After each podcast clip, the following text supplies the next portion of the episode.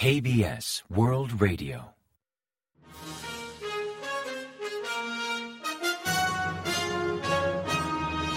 Informativo de KBS World Radio.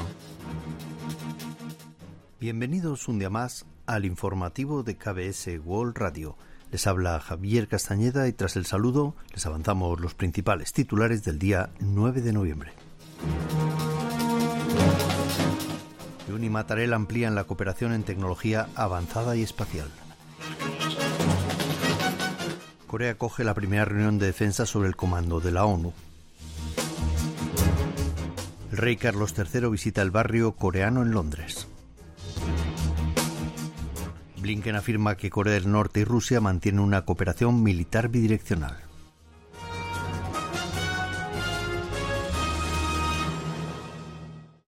Y tras el avance de titulares les ofrecemos las noticias. El presidente Yoon Suk-yeol y el presidente italiano Sergio Mattarella acordaron promover la cooperación en tecnología avanzada y la desnuclearización de Corea del Norte. Según informó la oficina presidencial, durante la visita de Estado del mandatario europeo a Corea, ambos líderes acordaron el miércoles 8 elevar las relaciones bilaterales a un nuevo nivel. Yoon afirmó que Corea e Italia poseen excelentes capacidades de fabricación y tecnología punta, aludiendo al gran potencial de crecimiento en comercio e inversiones. Destacó que ambos países acordaron fortalecer la cooperación en tecnologías avanzadas como hidrógeno o inteligencia artificial, así como en el sector aeroespacial. También pactaron mantener una estrecha cooperación sobre la desnuclearización de Corea del Norte y los derechos humanos de los norcoreanos, además de comprometerse a trabajar por la comunidad internacional para poner fin a la guerra entre Rusia y Ucrania y restablecer la paz en el mundo. Corea del Sur firmó varios memorandos de entendimiento con Italia sobre cooperación espacial e investigación física, entre otros. En tanto, y para celebrar el 140 aniversario de establecimiento de relaciones diplomáticas, que será el próximo año, ambos países decretarán el Año de Intercambio Cultural Corea-Italia durante dos años hasta 2025. El 14 de noviembre la ciudad de Seúl albergará una reunión sin precedentes entre funcionarios de defensa de Corea del Sur y de varios países de la ONU. El objetivo del encuentro es debatir sobre el rol del Comando de Naciones Unidas, UNC, de cara a prevenir conflictos en la península coreana y a fomentar la cooperación entre Corea del Sur y los países que integran el comando. Asimismo, aprovecharán la reunión para revisar y valorar las acciones y el impacto del comando durante las últimas siete décadas. También se prevé que hagan un llamamiento a Corea del Norte para que frene sus actividades ilegales y respete las directrices impuestas por el Consejo de Seguridad de la ONU. También se anticipa que adoptarán un comunicado conjunto detallando la estrategia de respuesta coordinada de los integrantes del comando ante posibles eventualidades en la península. Por otra parte, el 9 de noviembre, el Ministerio de Defensa informó de las negociaciones en curso con la UNC centradas en la integración de las fuerzas militares surcoreanas en el Estado Mayor de dicha entidad militar.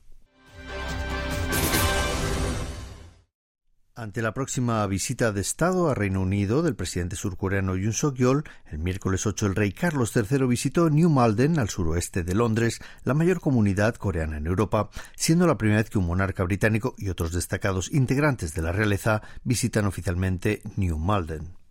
Durante su visita, el rey Carlos III tuvo ocasión de encontrarse con líderes y jóvenes de la comunidad coreana y de sumergirse en la cultura de Corea mediante una demostración culinaria, presentaciones artísticas y una exposición para conmemorar el 140 aniversario de relaciones diplomáticas entre Corea del Sur y Reino Unido.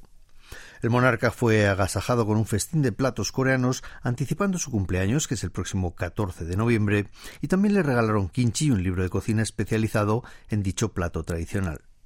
Según los asistentes, Carlos III mostró interés por la historia de la comunidad coreana y los desertores norcoreanos, así como en los orígenes e ingredientes de la comida coreana.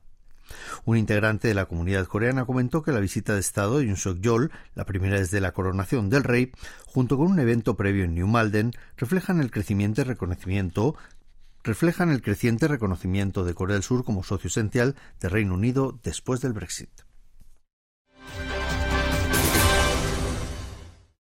Tras concluir el encuentro de ministros de Exteriores de Corea del Sur y Estados Unidos en Seúl el jueves 9, el secretario de Estado estadounidense Anthony Blinken mostró inquietud sobre la cooperación entre Corea del Norte y Rusia. Blinken mencionó que no solo Corea del Norte provee equipamiento militar a Rusia, sino que también Rusia brinda apoyo técnico al programa militar norcoreano. Así enfatizó que Estados Unidos seguirá colaborando con Corea del Sur y con otros países con los que comparte intereses para impedir que Rusia adquiera equipo militar de Corea del Norte y también que Moscú ofrezca apoyo técnico a Pyongyang. Blinken y Pak Jin, su homólogo surcoreano, analizaron posibles acciones para prevenir la transferencia de tecnología militar rusa a Corea del Norte, enfatizando que incumple numerosas resoluciones del Consejo de Seguridad de la ONU. Al aumentar la inestabilidad en el noroeste de Asia y también las amenazas de Corea del Norte, ambos cancilleres destacaron la importancia de un rol constructivo por parte de China. Pak señaló que la cooperación militar y el comercio de armas entre Moscú y Pyongyang tampoco favorece a China, destacando que Corea del Sur y Estados Unidos trabajarán juntos para instar a Beijing a actuar debidamente ante tan peligrosas transacciones. El gobierno surcoreano ha lanzado una firme advertencia a Corea del Norte en respuesta a las amenazas recibidas por parte de Pyongyang después de que el Tribunal Constitucional de Seúl declarase que la ley que prohibía la distribución de panfletos críticos contra el régimen norcoreano en la frontera no era acorde a la Carta Magna. El Ministerio de Reunificación llamó a no actuar imprudentemente, enfatizando que difundir esos panfletos es un derecho que protege la libertad de expresión en la Constitución surcoreana. Previamente, la Agencia Central de Noticias de Corea del Norte tachó de inconstitucional la ley surcoreana sobre distribución de panfletos antinorcoreanos, refiriéndose despectivamente al sur como el país de los títeres. También advirtieron de severas sanciones como represalias contra los puntos de distribución y otras zonas del país surcoreano. Esta serie de reacciones sucede a una resolución del Tribunal Constitucional de Corea del Sur del pasado mes de septiembre, invalidando las sanciones impuestas por la ley de prohibición de panfletos contra Corea del Norte.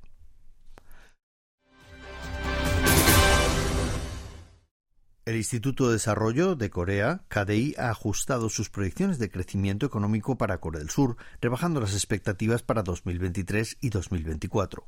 Un reciente informe estima que la economía crecerá un 1,4% este año, un 0,1% menos que las previsiones del pasado mes de mayo, y la misma rebaja que pronostica para el próximo año, dejando el crecimiento en un 2,2% para 2024.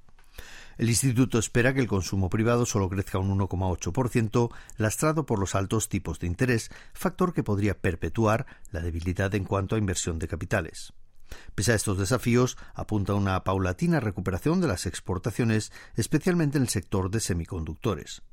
También prevé una tendencia alcista para el sector servicios, impulsada por un aumento gradual de la demanda turística.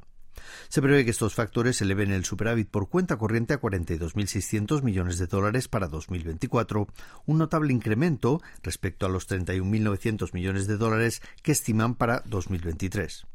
En cuanto a la inflación, el KDI proyecta una subida de los precios del consumidor del 3,6% para este año y del 2,6% para el año siguiente.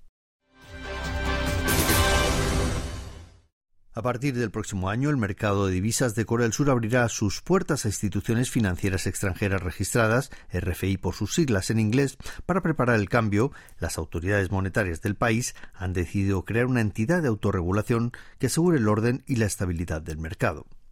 El Ministerio de Estrategia y Finanzas y el Banco de Corea anunciaron el miércoles 8 la puesta en marcha del Plan de Mejora de Prácticas e Infraestructura del Mercado Interbancario. Así, antes de finalizar el año, crearán un comité de autorregulación de código de conducta compuesto por actores del mercado para alinear las prácticas de divisas con los estándares internacionales. Esta entidad facilitará la capacidad de autorregulación del mercado para realizar ajustes autónomos, mientras que las autoridades llevarán un exhaustivo control mediante un sistema de vigilancia. La medida tiene como objetivo anticiparse a los riesgos que puedan surgir con la entrada de las RFI al mercado para evitar la manipulación de tasas de cambio y la desestabilización. Asimismo, considerando que las RFI podrían tener dificultades para atender las obligaciones de control y reporte en las operaciones de cambio, 23 bancos nacionales actuarán como intermediarios para desempeñar estas funciones. Y ahora pasamos a ofrecerles el pronóstico del tiempo. Tras un jueves nublado y lluvioso, para el viernes 10 se espera un fuerte descenso de las temperaturas con frío acompañado de fuertes vientos. El mercurio oscilará entre 2 y 13 grados de mínima en la mañana y entre 6 y 15 grados de máxima por la tarde. La calidad del aire será buena en todo el país. Y a continuación comentamos los resultados del parqué. El jueves 9 el índice general Cospi recuperó la línea de los 2.420 puntos tras ganar un 0,23% y culminar en 2.427,08 puntos. En tanto, el COSDAC, el parque automatizado, remitió un 1% hasta finalizar en 802,87 unidades. Y en el mercado cambiario el dólar bajó 0,5 wones respecto al día anterior hasta cotizar a 1.310,1 wones al cierre de operaciones.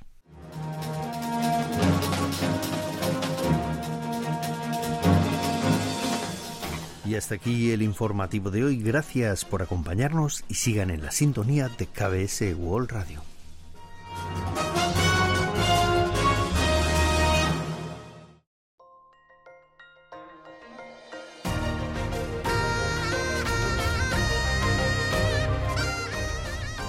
Acaban de escuchar el podcast de KBS World Radio. Hay muchos más contenidos en word.kbs.co.kr barra Spanish. Gracias por seguir en sintonía. KBS World Radio.